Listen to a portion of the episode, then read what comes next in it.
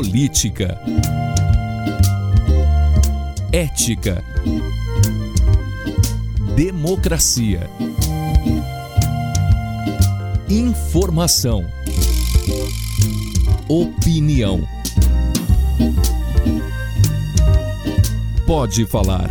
Apresentação Cileide Alves e Rubens Salomão.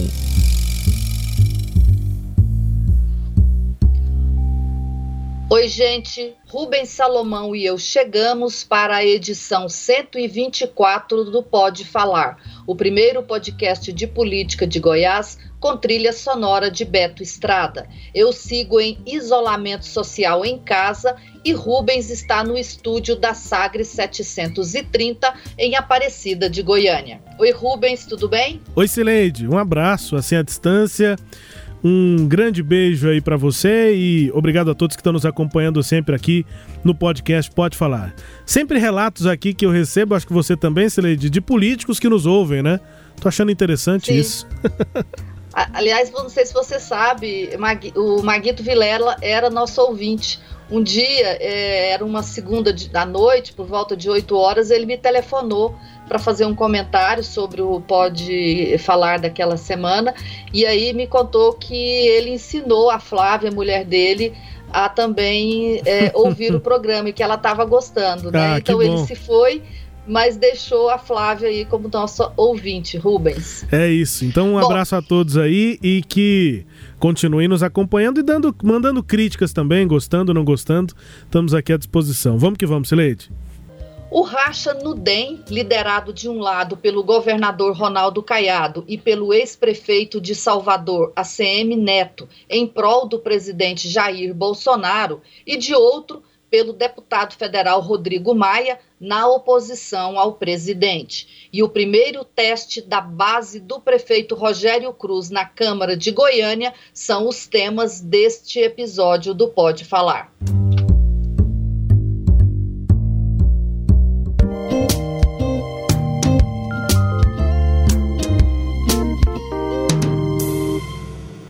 Ronaldo Caiado, por exemplo, que é um cara que no começo da pandemia ela se rebelou contra o Bolsonaro, falou: não, pô, não pode fazer aglomeração, eu sou médico. Agora defende que eu, que eu dei apoio ao Bolsonaro já no primeiro turno, em 2022. Então, assim, eu acho que foi uma, uma um, um, desmoronamento mesmo da, da ideia de que o DEM estava conseguindo atuar como, como partido ideológico. Para minha surpresa é o ACM Neto. O Ronaldo Caiado não me, não, não me não, causa estranheza, porque, cara, o cara é governador de Goiás, é, é todo mundo bolsonarista. Ele não Exato. tem muito. Ele não tem muito né? espaço para jogo, é. né? É... É, eu tenho certeza que o Ronaldo Caiado, de verdade, é o médico que é. disse não pode. Sim, Só que o cara continuou presidente da UDR lá de trás, né? O primeiro áudio é de Celso Rocha de Barros, doutor em sociologia e colunista do jornal Folha de São Paulo. Na sequência, ouvimos o jornalista Pedro Dória, do programa Conversas com o Meio, do canal Meio. Ambos expressam a polêmica da semana envolvendo o governador Ronaldo Caiado e o presidente nacional do DEM, o ex-prefeito de Salvador, ACM Neto, que na véspera da eleição de Arthur Lira para presidente da Câmara dos Deputados, em 1 de fevereiro, conduziram o DEM em direção ao presidente Bolsonaro uma guinada inesperada do partido para a extrema-direita. A resposta do ex-presidente Rodrigo Maia, de Caiado e de ACM Neto, amigos dele, né, chegou uma semana depois, Rubens. Pois é, depois de uma semana calado, né, assimilando a derrota, Maia concedeu uma entrevista ao jornal, jornal Valor Econômico na segunda-feira, dia 8, em que ele foi duro contra seus dois antigos aliados. Abre aspas. Foi um processo muito feio do Neto e do Caiado. Ficar contra é legítimo. Falar uma coisa e fazer outra, não. Falta caráter, né? Fecha aspas, disse o deputado eh, Rodrigo Maia. Ronaldo Caiado respondeu horas depois em tom agressivo, aspas.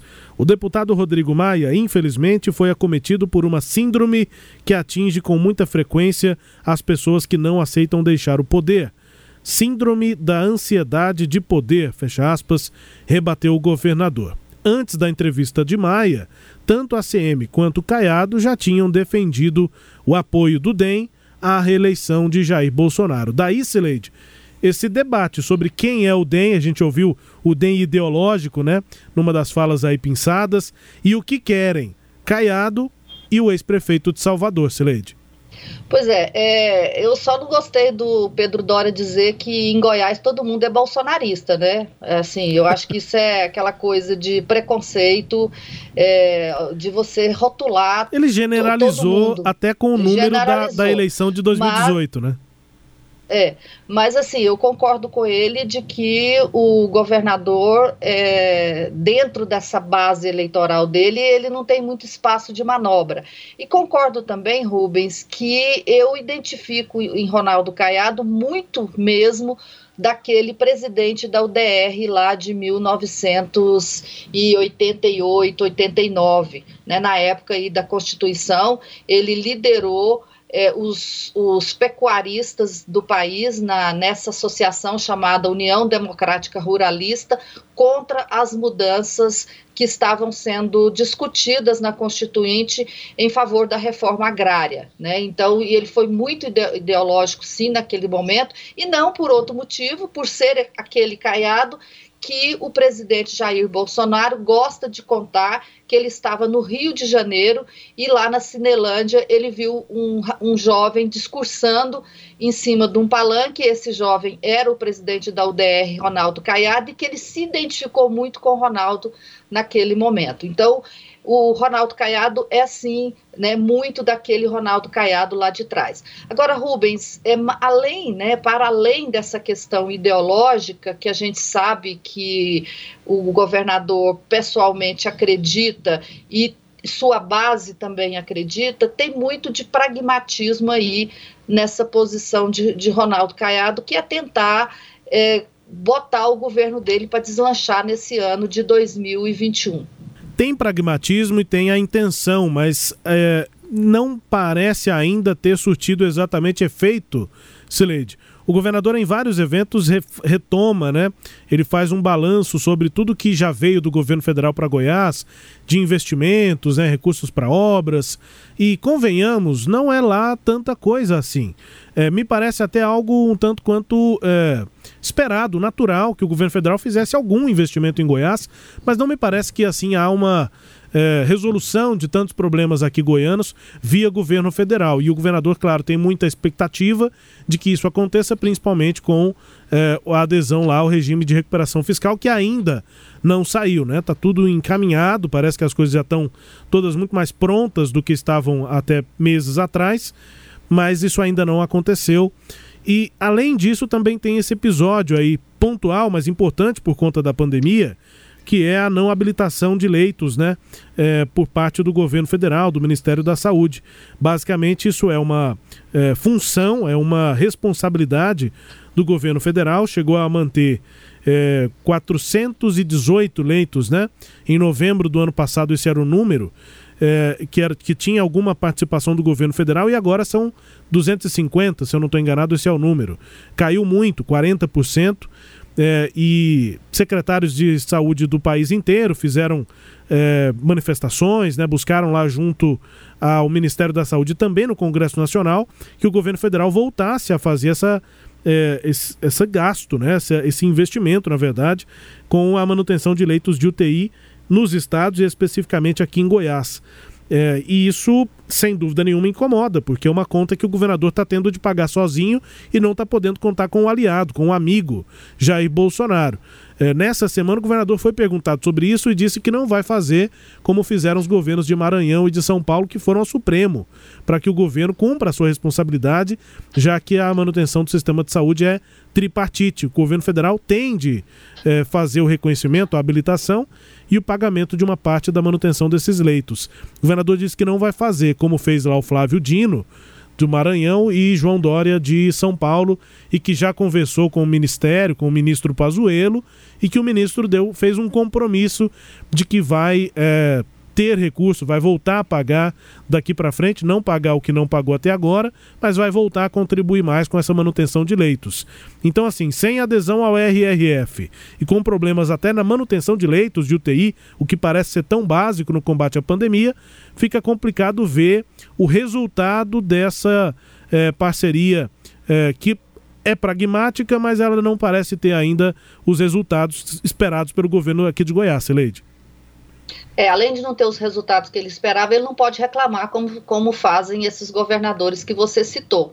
Né? Tem que ficar calado, no máximo ir lá no ministro, pedir para ele e, e não, e não é, é, contar para a população né, o que está tá acontecendo, como os outros governadores é, fazem. Quer dizer, ele tem o ônus de ser go o governo, mas não tem o bônus de ser governo. Geralmente o, o, o, bônus compensa o ônus e eu não estou vendo essa compensação nessa relação. Você fala aí ó, sobre o que Goiás ganhou nesse tempo todo. vou fazer um pequeno retrospecto aqui de cabeça. O que eu me lembro, Rubens, 2019 foi de fato um ano bom em termos de recursos extra para o governo de Goiás. Isso aconteceu em função do ministro Henrique Mandetta, que era um grande aliado de Ronaldo Caiado. Então foram quase 300 milhões de reais de verba extra que o Ministério da Saúde repassou a Goiás e isso permitiu a Ronaldo Caiado começar a implantar essa rede regionalizada de saúde que ele tanto defendeu nas campanhas eleitorais. 2020 veio a pandemia e o que aconteceu foi aquela ajuda emergencial que a União deu aos estados e municípios e Goiás recebeu a, praticamente o mesmo que os demais estados receberam, porque foi aprovado em lei no Congresso Nacional. É, Além disso, vieram verbas de emendas parlamentares, e, é, e, essas emendas impositivas, que isso favoreceu também, mas são emendas impositivas, viriam de qualquer forma. Fora isso, Rubens, eu não me lembro que de coisas excedentes que o governo federal tenha feito para Goiás. O pedido de Goiás para aderir ao RRF já está lá há meses e o Ministério da Economia não dá parecer, não fala nem que sim nem que não, que obrigou o governo de Goiás a ficar indo no STF a cada três meses para prorrogar a suspensão do pagamento da dívida. O governador, para valorizar o que ele não tem, ele costuma somar todos os recursos que são enviados do governo federal para o Estado, a maioria deles é, previstos em lei, né?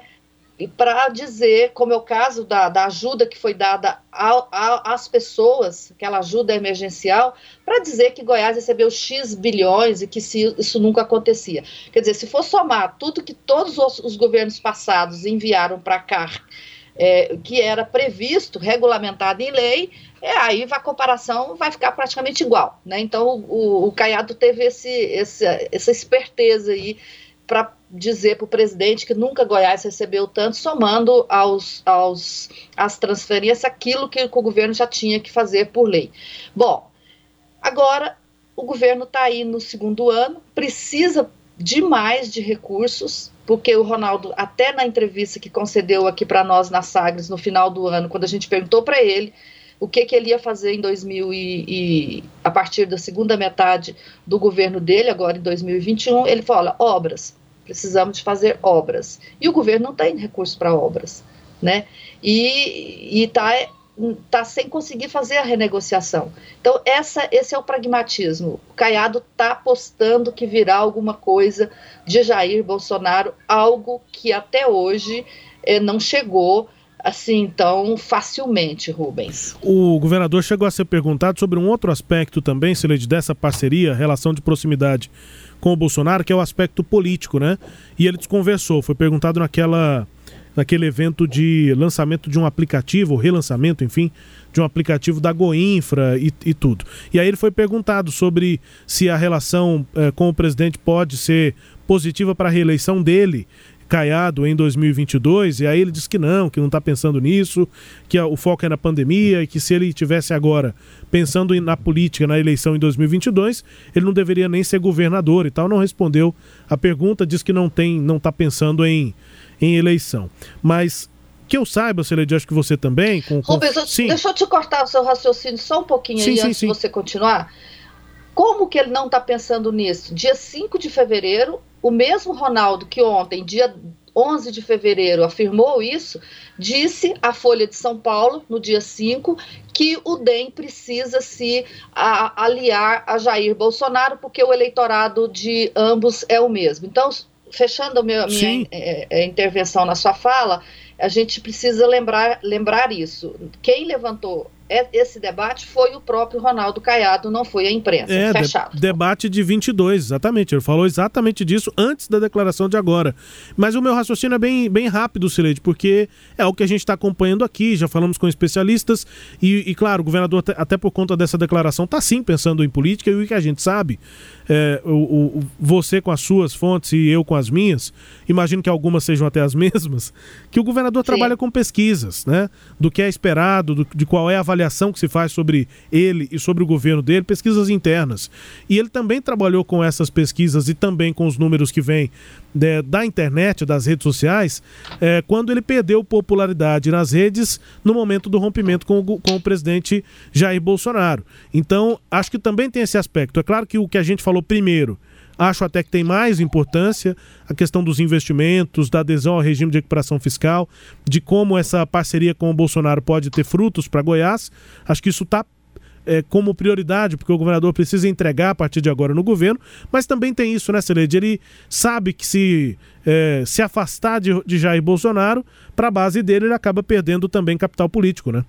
Além disso, Rubens, que você lembra, e eu concordo com essa sua observação, a gente tem que acrescentar outra coisa.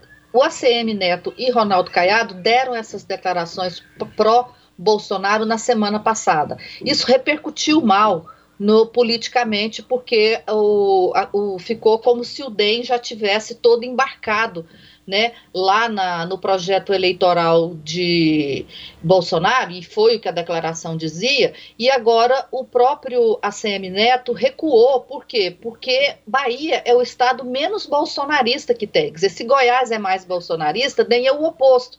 Então, não faz muito sentido que o próprio é, ACM Neto, que pretende ser candidato, que é pré-candidato a governador da Bahia, diga com tanta antecedência que ele já está dentro do projeto de Jair Bolsonaro, fechando portas aí e se queimando com o eleitorado dele. Então, o é, ACM passou essa semana toda tentando consertar né, essa declaração dele, dizendo que não é bem assim, isso vai ser pensado depois. Eu acho que explica também essa mudança de discurso de Ronaldo Caiado nessa semana, que é esse esforço de ambos é, de controlar um pouco essa repercussão, Rubens. Bom, e assim termina o primeiro bloco.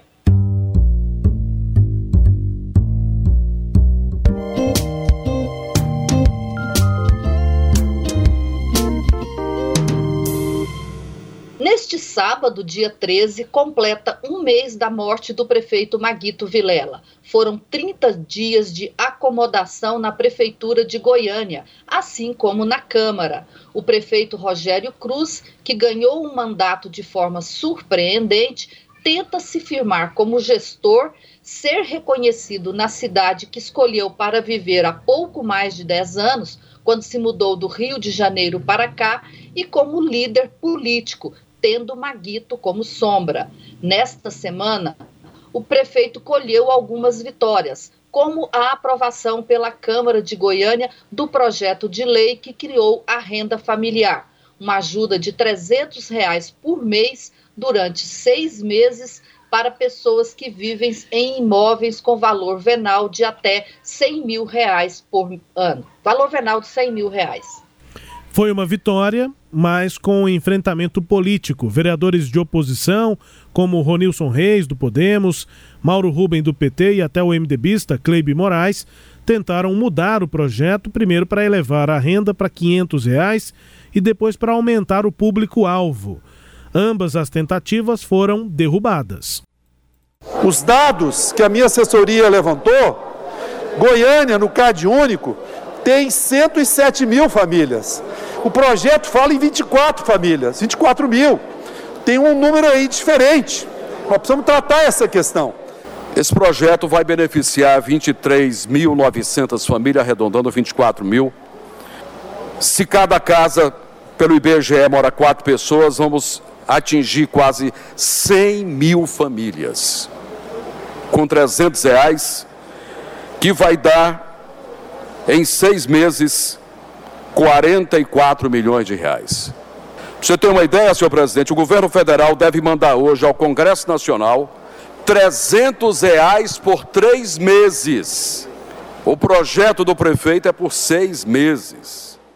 Ouvimos aí os vereadores Mauro Ruben, do PT, e Sandy Júnior, que é do PP, né, Partido Progressista, é, que é líder da base do prefeito Rogério Cruz lá na Câmara, e esse debate rendeu, né, Celede? Projeto simples, né? Aparentemente é, unânime, mas já fez aparecer uma oposição à gestão de Rogério Cruz, Celede.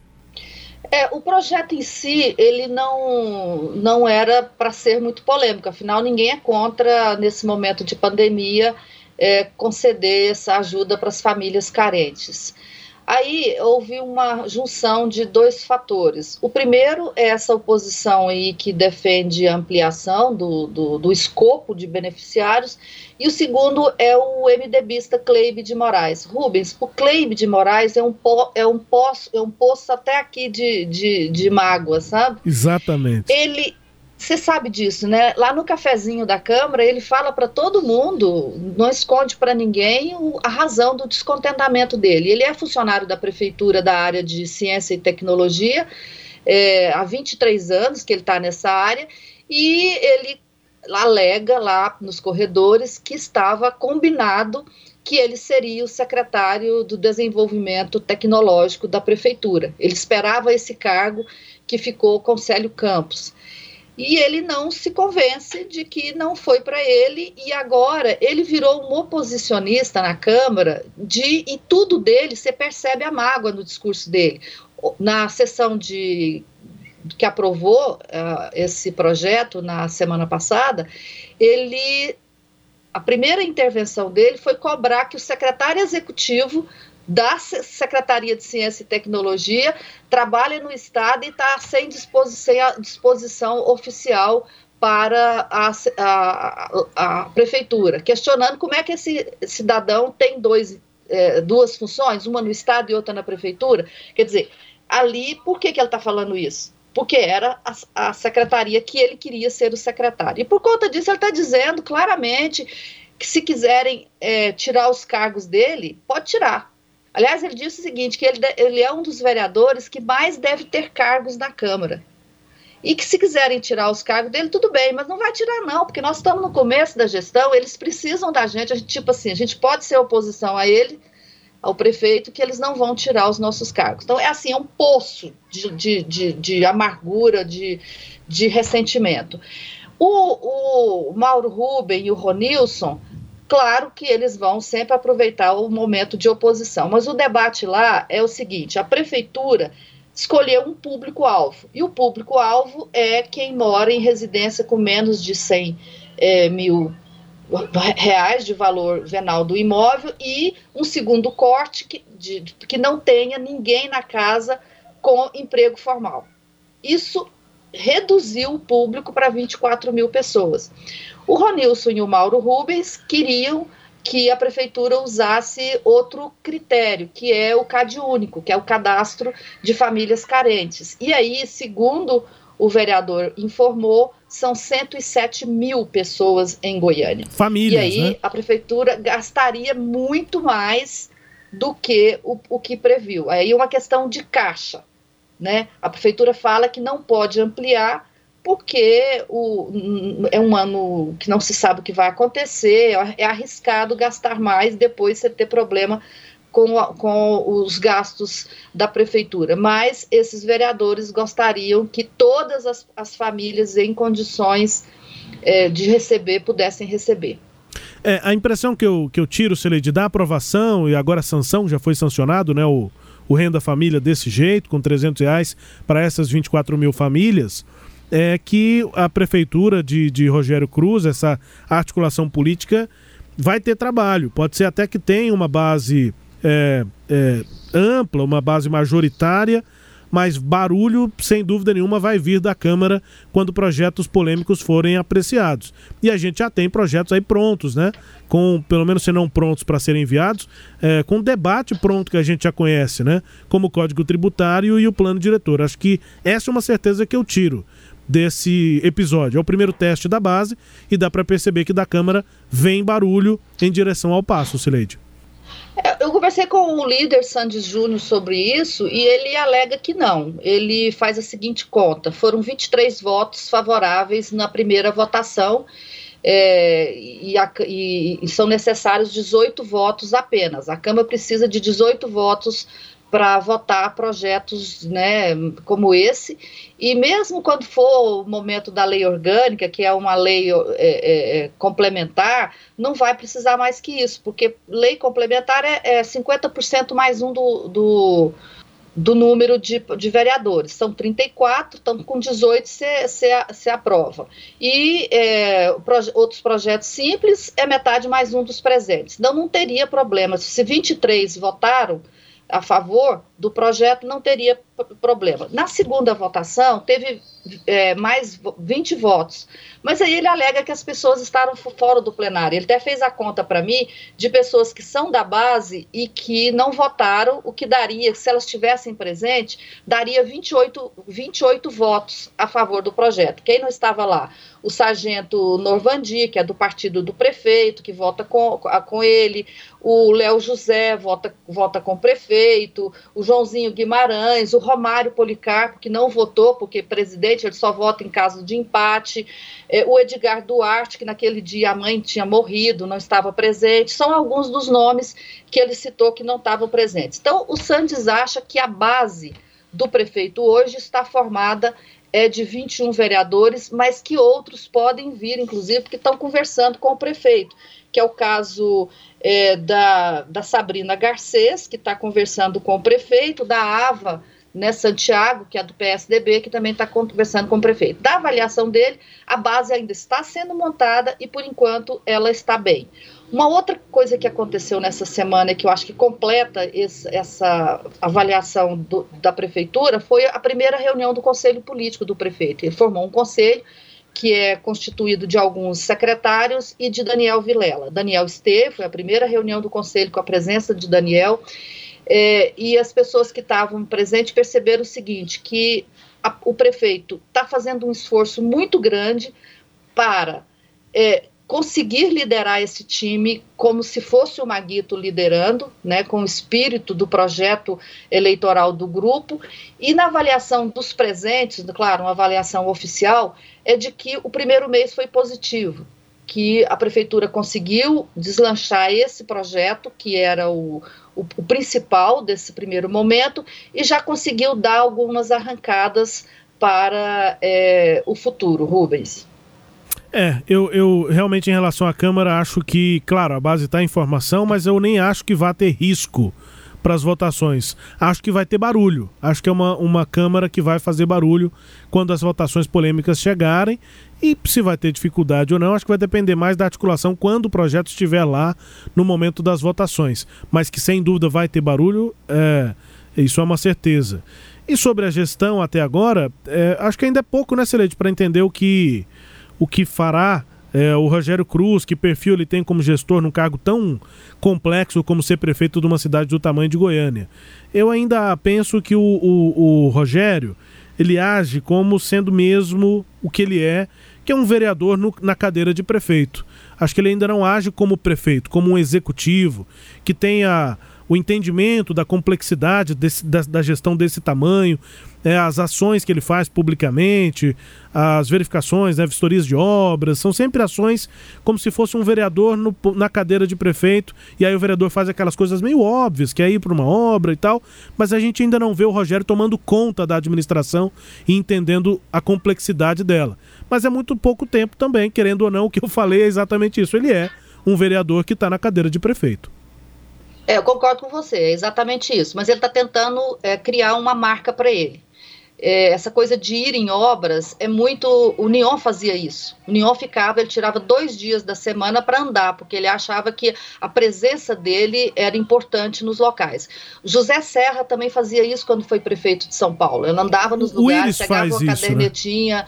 E sem falar o Íris. Eu ia terminar com o Íris, que é o mestre de todos esses líderes aqui, né? Então o Rogério está tentando, está fazendo a mesma coisa com o objetivo de marcar terreno, dizer eu estou aqui, eu sou prefeito, e ser reconhecido pela população. Então tem esse objetivo.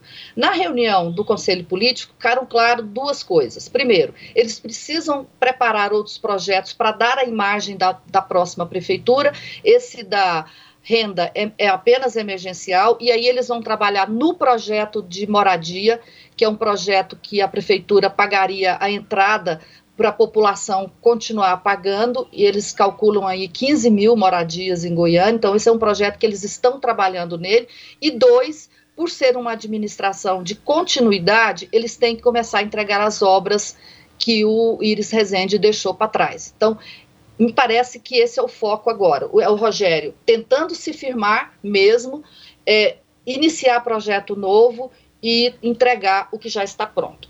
E assim, encerramos também este bloco. E agora vamos para o quadro Língua Solta, com a música tema Mundo Melhor da primeira banda goiana de rock, o Língua Solta.